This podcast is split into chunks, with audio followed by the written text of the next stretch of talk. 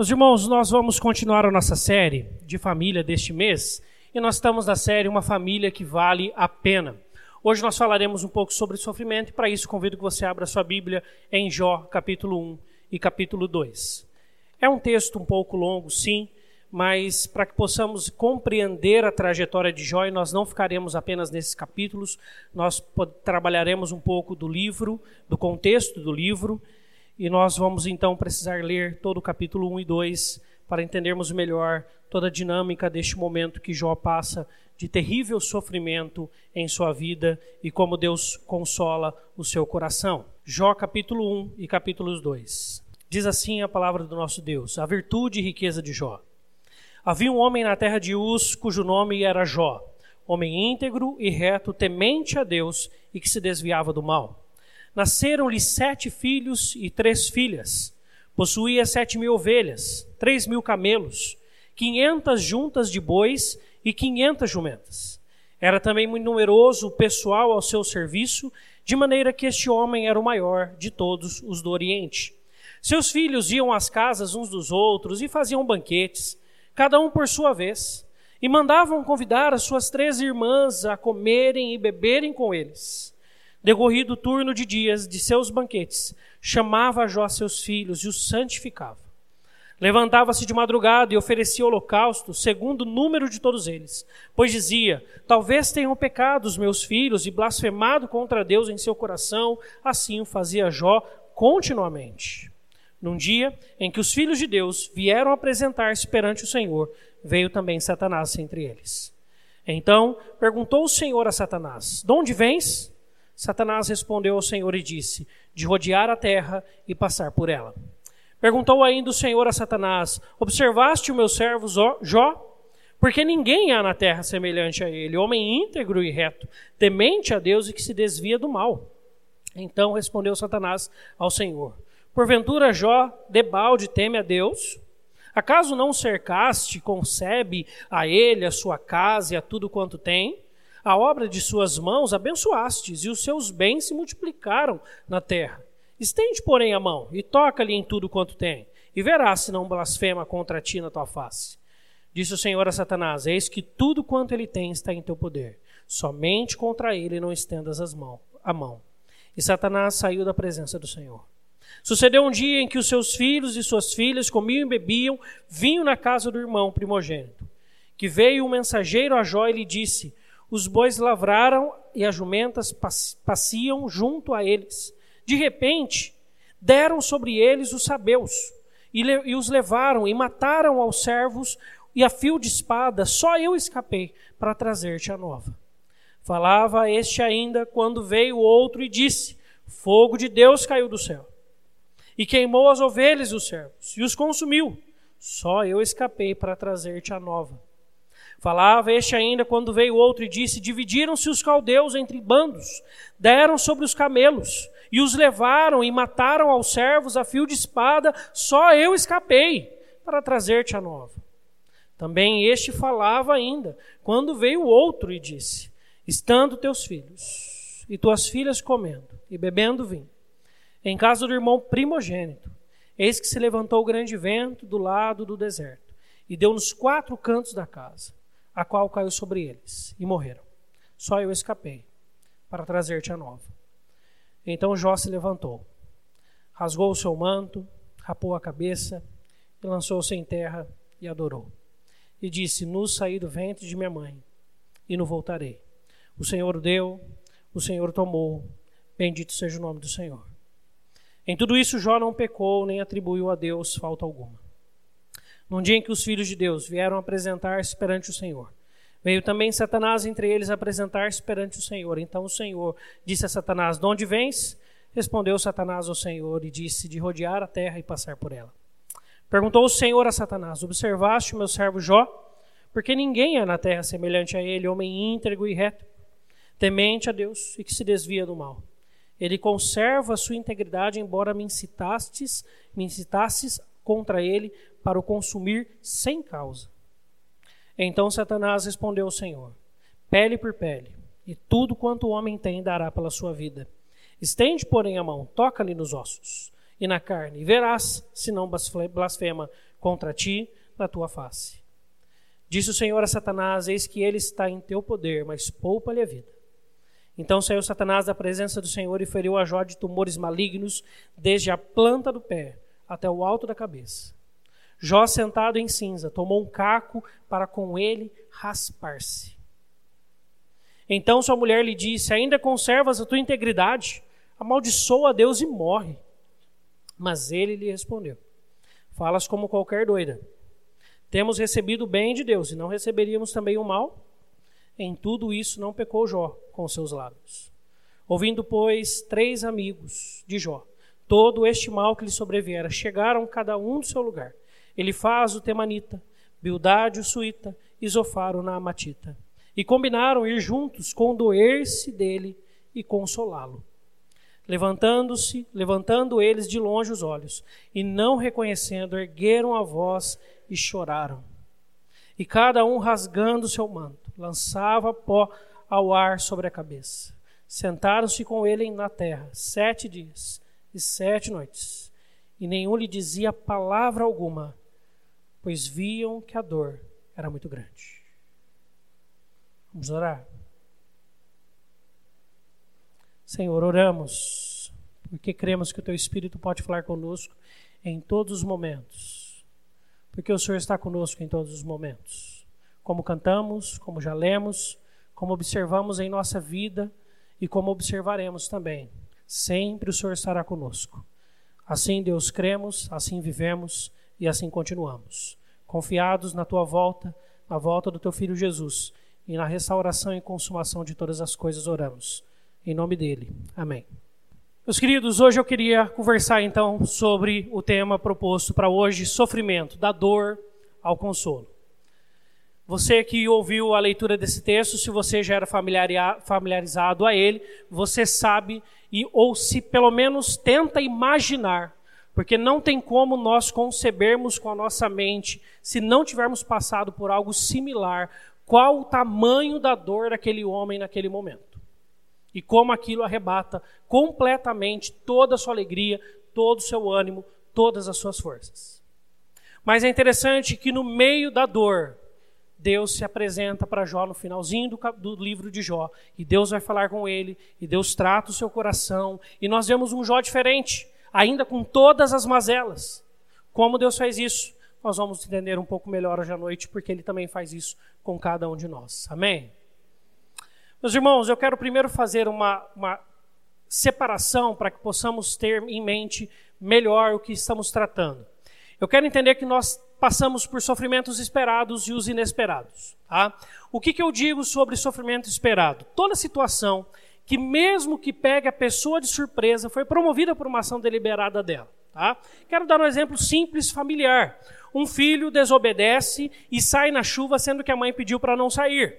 É? Ele pecou, ele desobedeceu os seus pais. E mais tarde ele está com gripe, e a gripe avança para uma bronquite, e a família inteira sofre porque tem que ir para o hospital, tem que voltar, tem que comprar remédio, tem que fazer correrias. Tá? Apesar do menino se pegar de surpresa porque ele não desejava aquela doença, foi uma ação deliberada dele, foi um pecado porque ele desobedeceu. Tá? Então aquela doença o acomete a partir de uma escolha dele. Para o restante da família é inesperado, porque não foi uma escolha deles, tá bom? Para a gente poder fazer essa diferenciação, tá certo? Mas eu acredito que esse tipo de pecado, em qualquer âmbito, dos mais simples, como que mencionei aqui dentro da família, como os mais trágicos que a gente às vezes passa dentro da família, eles se dão por uma questão, e, e, eles são tratados por Deus através do cuidado disciplinador de Deus. Tá? Deus chega com a gente, como aconteceu com Davi, como lemos no Salmo 51, Deus puxa a nossa orelha, Deus mostra o nosso pecado, sofremos parte da consequência, não toda ela, porque senão teríamos que morrer, porque o salário do pecado é a então, nenhum de nós pode falar que sofreu ah, justamente sobre o seu pecado. E aí, por causa disso, nós então observamos que Deus trata o nosso coração. E a partir dessa questão e desse sofrimento que foi causado por uma ação e uma escolha tua e minha, Deus faz novas histórias. Deus constrói novas histórias e faz coisas lindas acontecerem. Tá? Por isso, isso é graça. Nós chamamos isso de graça, favor e merecido. Mesmo em meio ao nosso pecado, a graça de Deus nos alcança e Ele transforma as nossas derrotas e erros em vitórias e conquistas na Sua presença, porque Ele é Deus, Ele é amoroso e Ele cuida de nós. Tá bom? Isso não quer dizer que o nosso erro fica sem consequência ou que nós não soframos por ele, porque sofreremos. Mas quer dizer que Deus é amoroso. Tá? Mas esse é o tipo de sofrimento que nós esperamos, porque uma vez que você faz o pecado, você sabe que pode ter consequências e por vezes elas acometem a nós e às vezes até toda a família que conosco está. Mas eu quero pensar hoje um pouco mais especificamente sobre um tipo de sofrimento que é o tipo de sofrimento de Jó do texto, para que nós possamos caminhar condizente aquilo que a palavra de Deus está falando, que é o que eu quero chamar de sofrimento inesperado, que é, seria toda situação que pega indivíduos da família de surpresa, sem que tenham buscado ou promovido isso. Tá? Sem que tenham buscado ou promovido isso. Alguns exemplos que nós podemos citar: o diagnóstico de uma doença, uma frustração grande com alguém ou com alguma situação, desemprego, algo muito comum nos dias de hoje, assalto também, que traz mazelas e profundas dores e alguns traumas também. Uma notícia muito ruim, a morte de alguém na família ou muito próximo e etc. problemas que podem ocorrer e vão ocorrer com as nossas vidas. E é o tipo de sofrimento que Jó está enfrentando aqui no texto, sofrimento agudo, profundo, que marca o coração de Jó e ele está sofrendo terrivelmente, tá certo? Por isso, meus irmãos, quero conversar um pouco sobre esse tipo de sofrimento. Qual é, quais são os sofrimentos que Jó enfrenta? Vamos rever aqui eles. Primeiro, entre os sofrimentos inesperados, a gente vê no capítulo 1, 14 e 15, a perda de parte dos seus servos e de seu rebanho de mil bois e quinhentas jumentas. Ninguém gosta de perder nada. É, ninguém gosta de sofrer com isso. Um assalto, morte, crimes, tristeza e dor machucam a vida.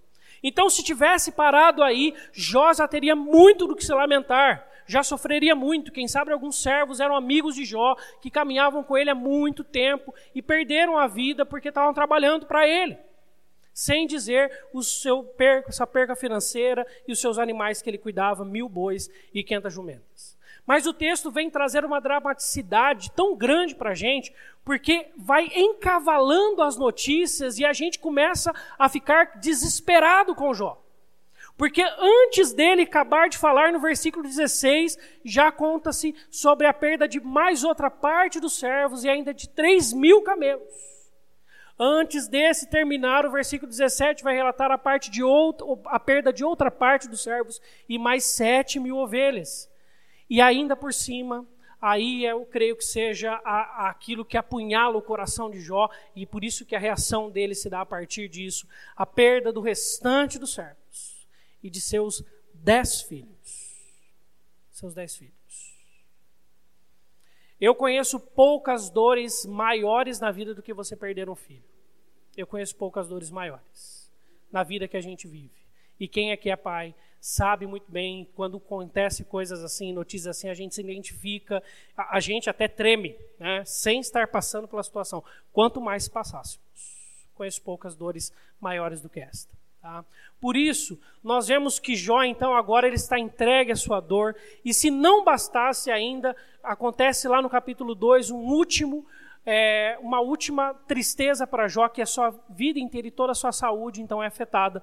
Tumores desde a planta dos pés até o alto da cabeça, e o texto ainda nos fala que Jó pega um caco para com ele se coçar, tal era a, a, a dor, o incômodo, a coceira, a, a tristeza que ele está enfrentando. Tristeza que ele está enfrentando. Eu tenho certeza que nenhum de nós gostaria de passar por um desses problemas, quanto mais isso acontecer de forma tão, tão sequencial e tão dolorosa e tão dramática em nossas vidas.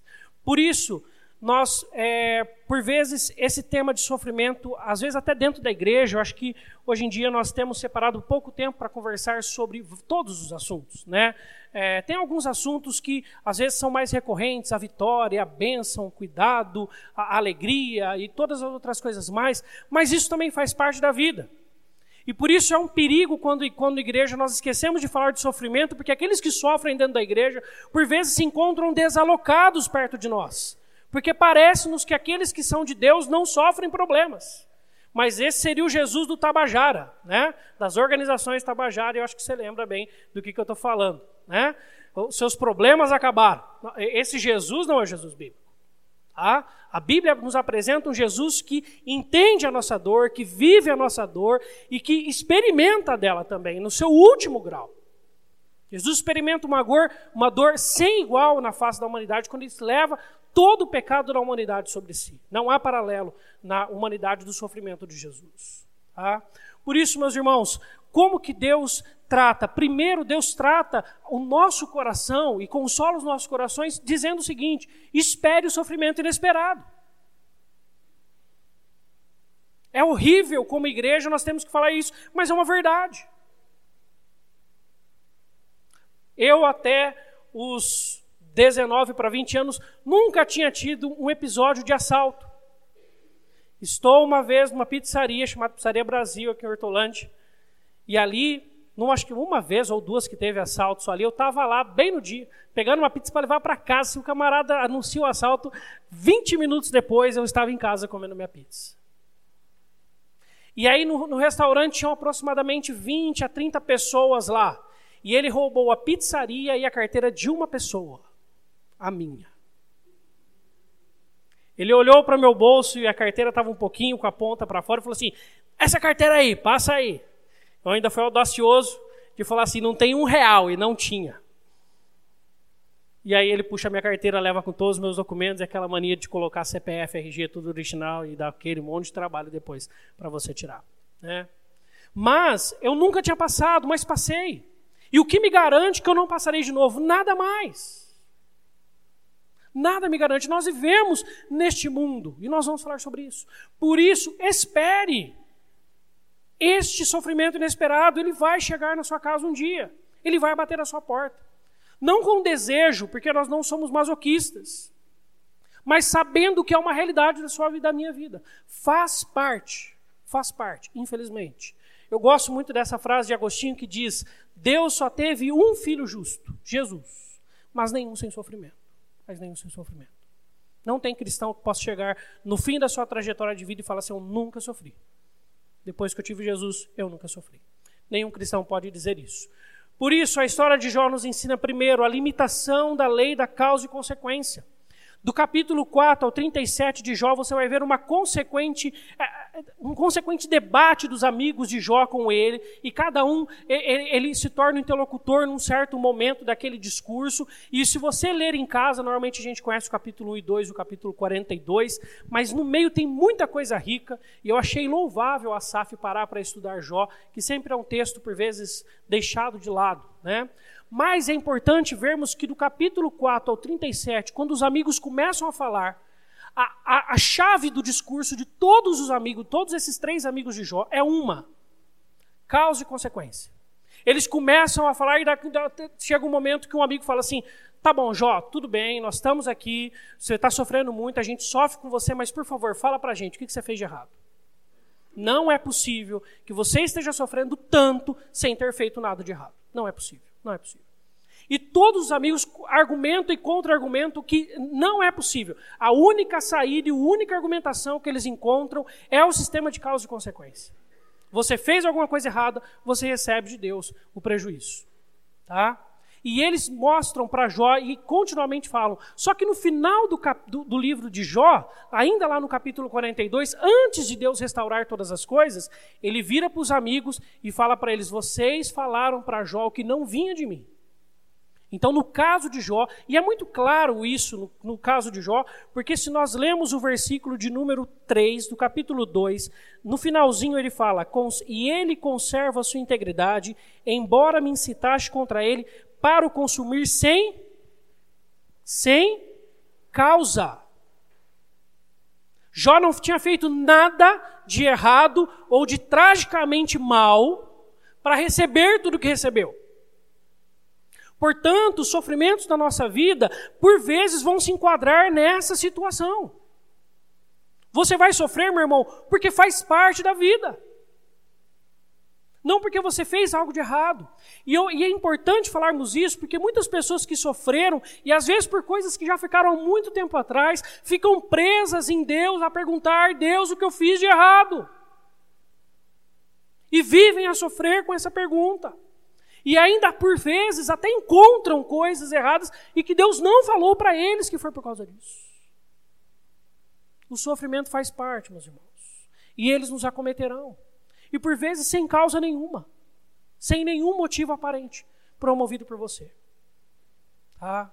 Então, o, a, existe uma limitação. Em geral, na palavra de Deus, a causa e consequência é um trabalho de Deus. Você é fiel a Deus, Deus é fiel a você.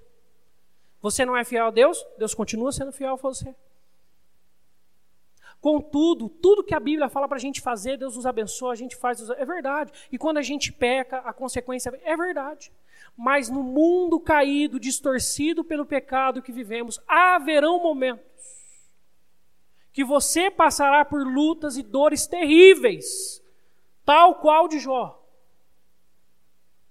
E sem você ter feito nada de errado. Tranquilize o seu coração. Tranquilize o seu coração. Em segundo lugar, importante também para nós pensarmos sobre esse espera e sofrimento inesperado. Porque o mal acontece às pessoas boas. Queridos, essa é uma pergunta que é recorrente nas conversas que temos com pessoas que sofrem. Por que, que o mal atingiu a mim? Por que, que o mal atingiu a mim? Por que, que o mal atinge pessoas boas? Por que, que essa criança nasceu assim? Por que, que essa criança nasceu assado? Queridos, nós vivemos neste mundo. Pessoas terão problemas, lutas e, e, e tremendas dificuldades na vida. Agora, nós também precisamos entender a parte de nós como pecadores. Porque se entendermos de verdade a parte de nós como pecadores, poderíamos, poderia vir à nossa mente uma outra pergunta. Por que é que todo mundo não sofre ao exemplo de Jó? Se todos estão pecadores ao exemplo de Jó. Por que, que é que todo mundo não sofre? Por que, que ainda alguns podem e têm o privilégio por Deus de viver em áreas de sua vida, áreas muito abençoadas e frutíferas? Porque nós somos pecadores e vivemos neste mundo, então a graça de Deus ainda vem a dar-nos bênçãos e cuida de nossas vidas e vai além do nosso pecado, tá? Então, problemas acontecerão a todas as pessoas. O sol nasce sobre os justos e injustos, o mal vem sobre os justos e injustos faz parte. Mas ainda, meus irmãos, existe um terceiro porquê e que é mais maravilhoso do que todos. O já e ainda não do reino de Deus. O já do reino de Deus, ou seja, quando você já experimenta a redenção em Jesus, quando você aceita Jesus no seu coração. Você tem a oportunidade de ser consolado pelo Espírito, porque o Espírito é o Espírito Consolador. Você tem a oportunidade de ser disciplinado por Deus, porque Ele disciplina todos quanto ama. Você tem a oportunidade de ser cuidado por Deus e sustentado, porque Ele é sustentador.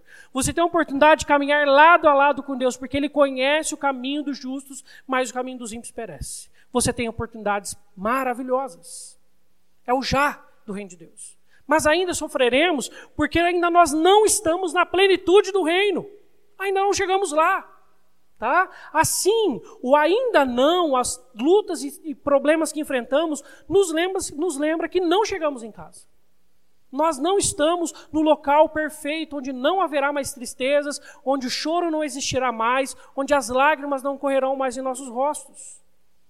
Por isso, meus irmãos, o já e ainda não do Reino de Deus nos traz uma esperança de que quando Jesus voltar, aí sim, Apocalipse 21 nos declara: Ele enxugará dos nossos olhos toda lágrima e a morte não mais existirá.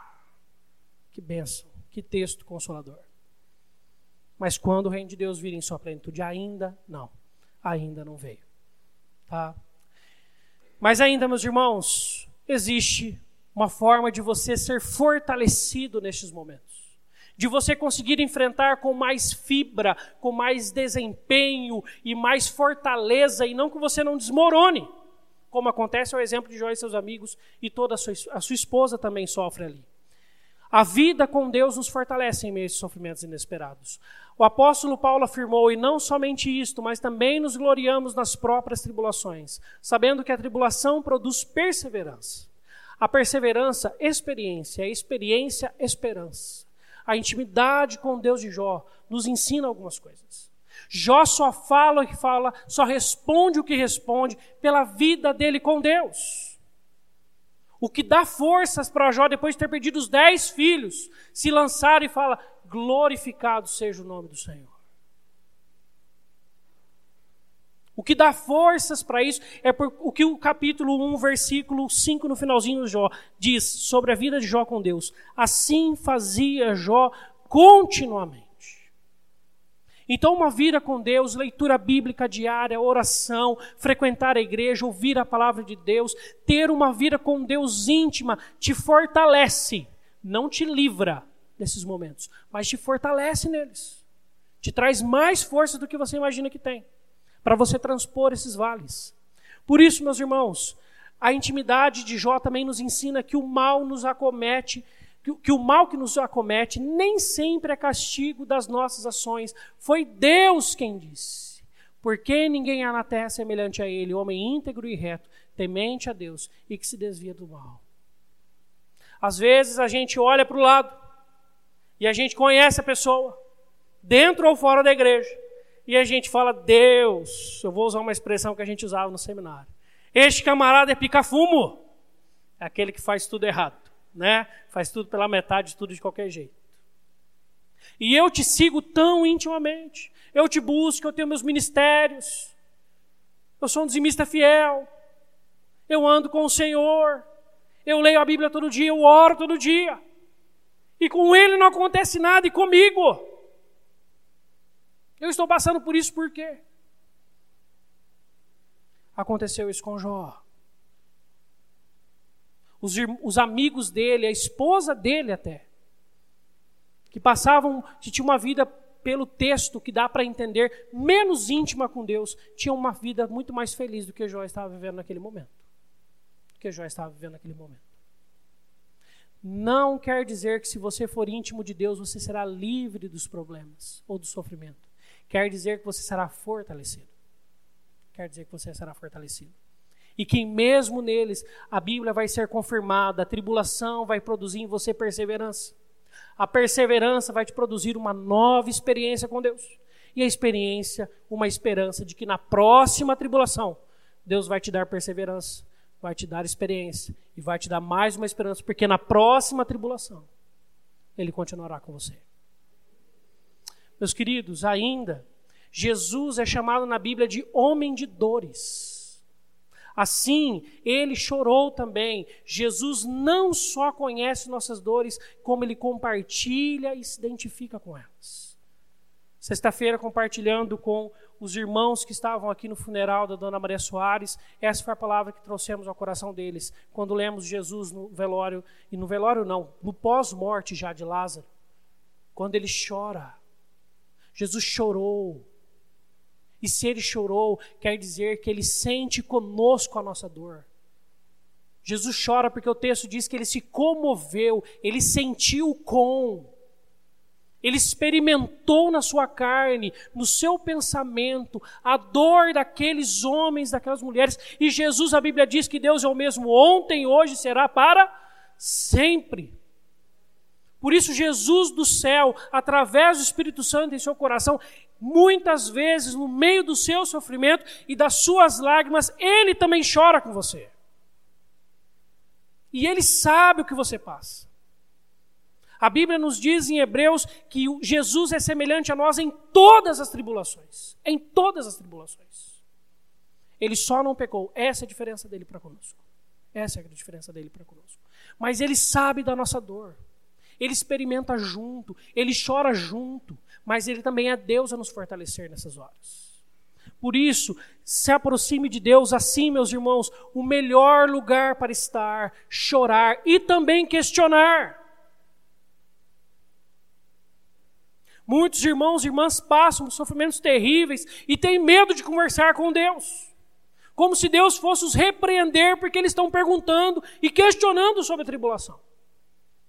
Se nós pensássemos que isso é errado, nós teríamos que rasgar alguns salmos da Bíblia, como o Salmo 13 e 14. O salmista grita no salmo: Até quando, Senhor, se esquecer-te-ás de mim? Até quando? Ele está questionando Deus. Mas dentro do seu sofrimento, dentro do seu coração, e Deus entende a sua intenção, mas ele está diante de Deus. Isso não é blasfêmia. E Jó faz o mesmo. E a Bíblia diz que ele não blasfemou com os lábios. Jó também questiona a Deus por que, que ele está sofrendo. E a Bíblia diz que em momento algum Jó blasfemou. Por isso, questionar não é blasfêmia. Você rasgar o seu coração diante de Deus com toda sinceridade não é errado. E a Bíblia e Deus não te condena por isso. E na verdade é o melhor lugar para estar em meio ao sofrimento, aos pés de Jesus. É só lá que saímos fortalecidos. É só de lá que encontramos forças. Por isso, meus irmãos, ainda eu tive a oportunidade de ler esse livro chamado Lamento. E essa semana eu quis criar a coragem de novo de lê-lo. Tem como subtítulo A Fé em Meio ao Sofrimento e à Morte. Nicholas Wolterstorff. Ele é um professor do Calvin College de Filosofia, um seminário muito reconhecido, teológico, lá dos Estados Unidos. E ele perde o seu filho, Eric, num acidente de alpismo na Áustria. Ele estava lá estudando, fazendo o seu, o seu, os seus estudos, e, e, dentro das suas hobbies, o que ele mais gostava era, eram as montanhas. E ele vai escalar sozinho em um dessas, de, numa das montanhas de lá, ele escorrega um pé, ele cai montanha abaixo, e aí o pai recebe essa ligação. Esse é um dos livros mais é, e essa semana de novo eu não consegui não chorar ao ler esse livro. É, é pesado demais, é profundo demais, dói demais de ler, mas é abençoador também. E nos ensina a respeitarmos mais as pessoas que sofrem e a estarmos com elas também, e como estarmos com elas. Tanto é que no prefácio ele diz o seguinte: embora seja estritamente pessoal, decidi publicá-lo na esperança de que ele possa ajudar aqueles que se encontram na companhia dos que choram. Então ele quer compartilhar da dor dele, de fato, muitas pessoas já foram abençoadas, o meu coração foi muito abençoado quando eu pude compreender um pouco mais dessa dor de um pai perder um filho. E ele escreve isso. Então Deus usa ele, Deus cuida dele a usá-lo também. Tem algumas partes do, do, do livro que trazem, apertam o nosso coração, mas é maravilhoso. Tá? Mas é interessante o que eu quero falar de como que Deus começa a tratar o coração deste homem chamado Nicolas. Ele começa no enterro. Olha que coisa interessante. Na onde era para ser um momento de maior dor, talvez, daquele homem que perdeu seu filho. Deus começa a tratá-lo no enterro. Primeiro, através de pessoas, e ele diz o seguinte: a intenção com que se fala é mais importante do que as palavras pelas quais se fala. E se você não imagina algo para dizer, diga apenas: eu não sei o que dizer, mas quero que você saiba que estou solidário com o seu sofrimento, ou mesmo só abrace. Tem muita gente que não serve para velório. Fala demais. E fala bobeira. Palavras como não chora não. Como não chorar, gente? Deus sabe o que faz. Como assim? Fique tranquilo. Eu não sei a dor que você está sentindo. Eu estou aqui, eu te abraço. Ponto final. Quem é o consolador é o Espírito Santo, não nós. Mas sim, um abraço pode consolar muitos nossos corações. Num próprio tratar de Deus com o meu coração, Deus me preparou. Não sei porquê, mas eu tenho muita dificuldade, eu me emociono em pouquíssimos velórios de forma explícita. Meu coração dói, eu sinto junto com as pessoas, mas ao chorar é algo muito difícil para mim. Para com parentes. Chorei pouco na minha vida, em velórios. Mas teve um velório que o meu coração ficou destruído. Foi o velório do meu sobrinho, filho do meu irmão Tiago, que havia nascido, ficado na PUC um período, tinha nascido recém-nascido, tinha, tinha nascido muito cedo e não aguentou e depois de alguns dias faleceu. Eu passei pelo caixão, eu só olhei aquele pequeno corpo e eu saí. Eu sentei lá fora e fiquei lá. Até que uma irmã da igreja veio sem falar nada e me deu um abraço. Aquele abraço eu chorei. E eu fiquei alguns minutos abraçado com aquela irmã da igreja, chorando muito, chorando muito. Mas foi o que mais me consolou naquele dia. Foi o que mais trouxe paz no meu coração naquele dia. Muitas vezes não são nossas palavras, mas é o nosso participar. E eu acredito que naquela primeira semana, os sete dias, em que os três amigos de Jó eles se jogaram, eles choraram junto com Jó, eles não reconheceram mais, tal era a, a, a, a degradação já que a doença estava sobre o corpo de Jó, eles não nem reconheceram seu amigo, e eles choram, e eles rasgam as vestes, e eles ficam quietos em silêncio sete dias. Foram os melhores sete dias dos amigos. Os piores foram os outros que eles quiseram explicar para Jó o porquê que ele estava sofrendo. Quando eles quiseram falar demais, aí eles estragaram tudo que eles tinham feito certo. E ele falando sobre o sofrimento dele, compartilhando, ele fala a mesma coisa que Jó enfrenta naqueles dias. Mais ainda, eu gostei muito dessa fala dele quando Deus começa então a tratar o coração dele com as pessoas, mas ele fala que no velório ele temia a cena, mas o funeral trouxe descanso à minha alma. Isso não me consolou pela ausência de Eric, mas aprofundou dentro de mim a consciência de que a morte de meu filho não é a única coisa que existe. E olha que interessante, é, é muito legal quando eu, eu pude ler esse livro, eu pude realizar ali um paralelo com o texto de Jó. Porque no livro de Jó, o que consola Jó não é Deus vir explicar para ele o sofrimento, o que Deus não faz. Deus não faz isso. Mas é Deus levantar a cabeça de Jó. Deus erguer a cabeça de Jó, Deus fazer ele olhar para desde a criação até aquele momento que ele estava vivendo. Deus abre o coração dele. Por isso, essa é a forma que Deus nos consola também no meio sofrimento. Um Jó consolado e ainda não curado nem restituído. O texto que nós lemos, o capítulo 42, às vezes você fala, ah, porque Deus devolveu tudo em dobro e a saúde dele. Preste atenção no texto. Se você for lá para o capítulo 42, você vai ver que no final do texto vai ter a restituição. No momento que Jó está falando isso, ainda o corpo dele está totalmente machucado. E ainda assim ele estava sem tudo que ele tinha perdido. E Jó, ele consegue falar. Então respondeu Jó ao Senhor: Bem sei que tudo pode, e nenhum dos teus planos pode ser frustrado. Eu te conhecia só de ouvir, mas agora os meus olhos te veem. Eu te conhecia só de ouvir, mas agora eu aprendi muito mais sobre o Senhor. Assim, esta é a forma que Deus consola Jó.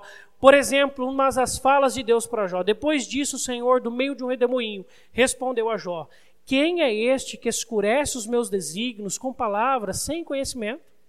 Cinge, pois, os lombos como homem, pois eu te perguntarei e tu me farás saber. Onde estava tu? Estavas tu quando eu lançava os fundamentos da terra? Dize-mo se tens entendimento. Quem lhe expôs as medidas, se é que o sabes? Ou quem estendeu sobre ela o cordel? Deus começa a falar: Jó, você estava lá quando eu criei? Vem cá, vem ver comigo o tamanho deste mundo. Vem olhar comigo o tamanho da criação. Tire os olhos só do seu sofrimento. É assim que Deus consola Jó. Deus começa a falar para ele do crocodilo, começa a falar do rinoceronte, um tanto de animais daquela época. Do Leviatã, e Deus começa a tratar o coração de Jó, fazendo ele erguer a cabeça, olhar para o mundo, olhar para as pessoas, olhar para a criação, olhar para a enormidade de Deus, da soberania de Deus, da grandeza de Deus. É assim que Deus consola ele.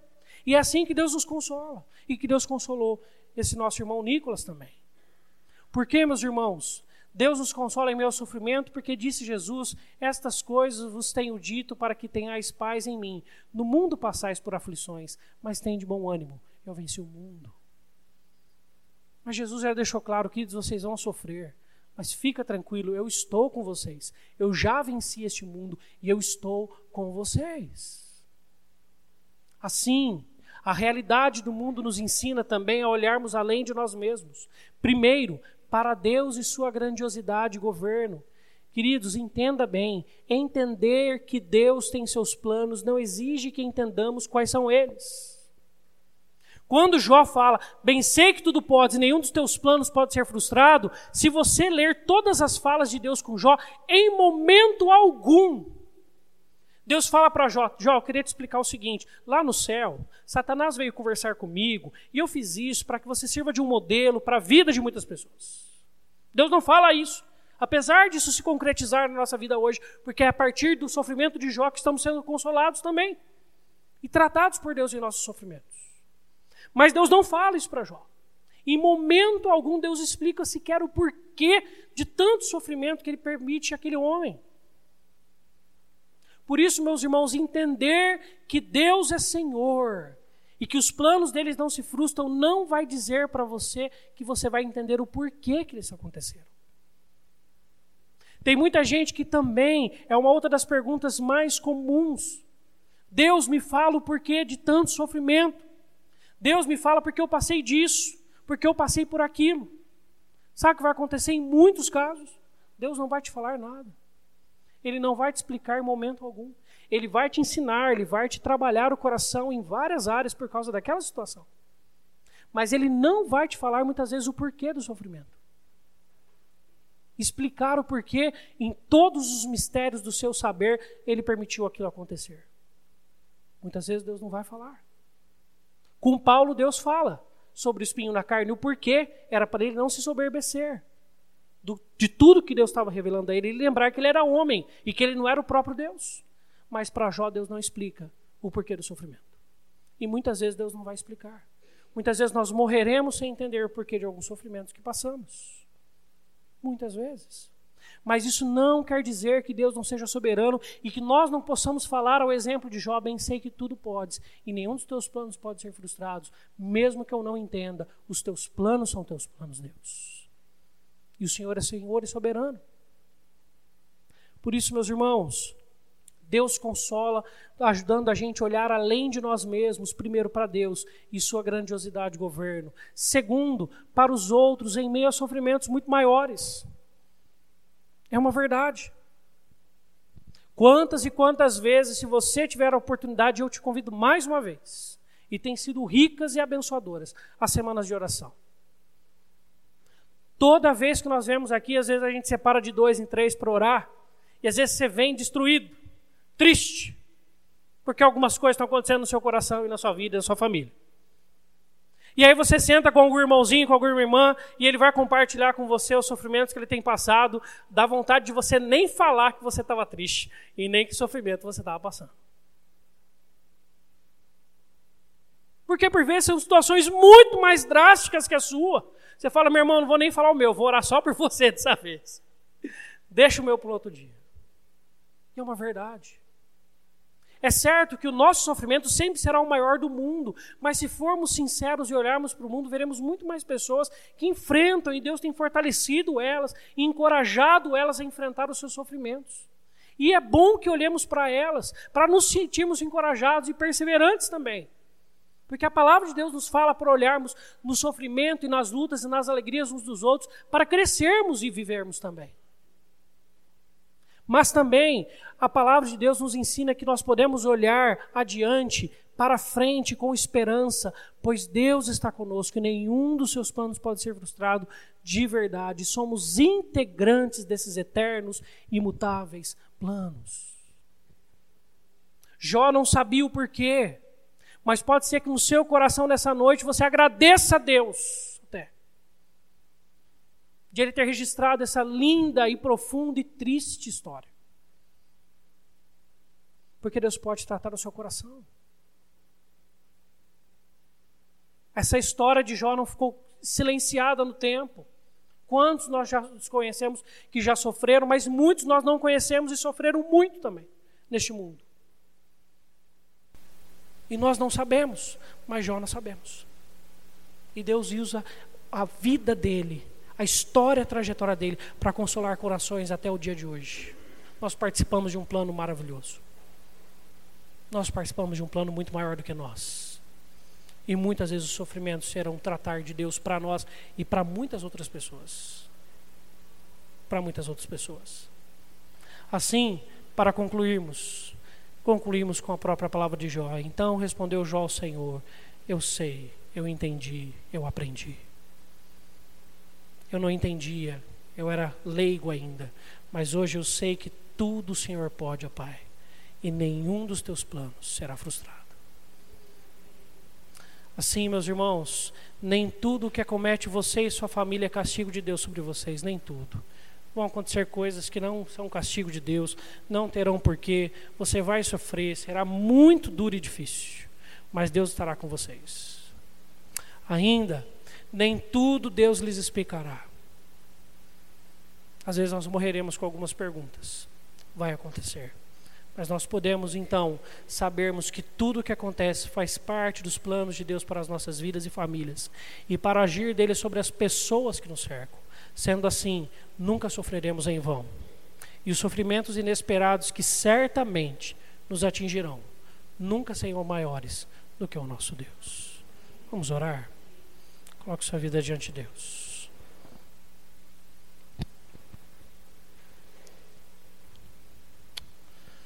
Meu querido irmão e irmã, eu queria orar com você nessa noite.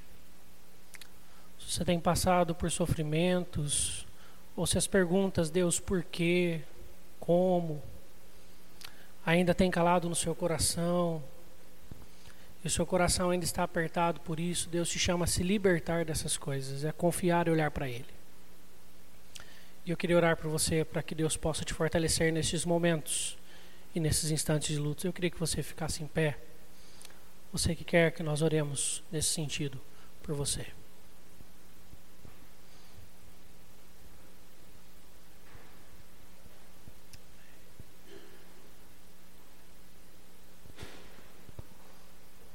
Oremos. Deus, nós te agradecemos pela vida de cada um que se levantou nessa noite.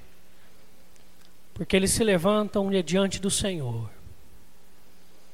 Neste instante, o Senhor está com seus corações em suas mãos, pronto através do teu espírito a consolá-los, a fortalecê-los, a auxiliá-los em meio ao sofrimento, a lhes dar, Senhor Deus, alento e certeza da tua presença, da tua soberania, das lutas que eles passam. E eles sabem que o Senhor está com eles neste instante, Pai.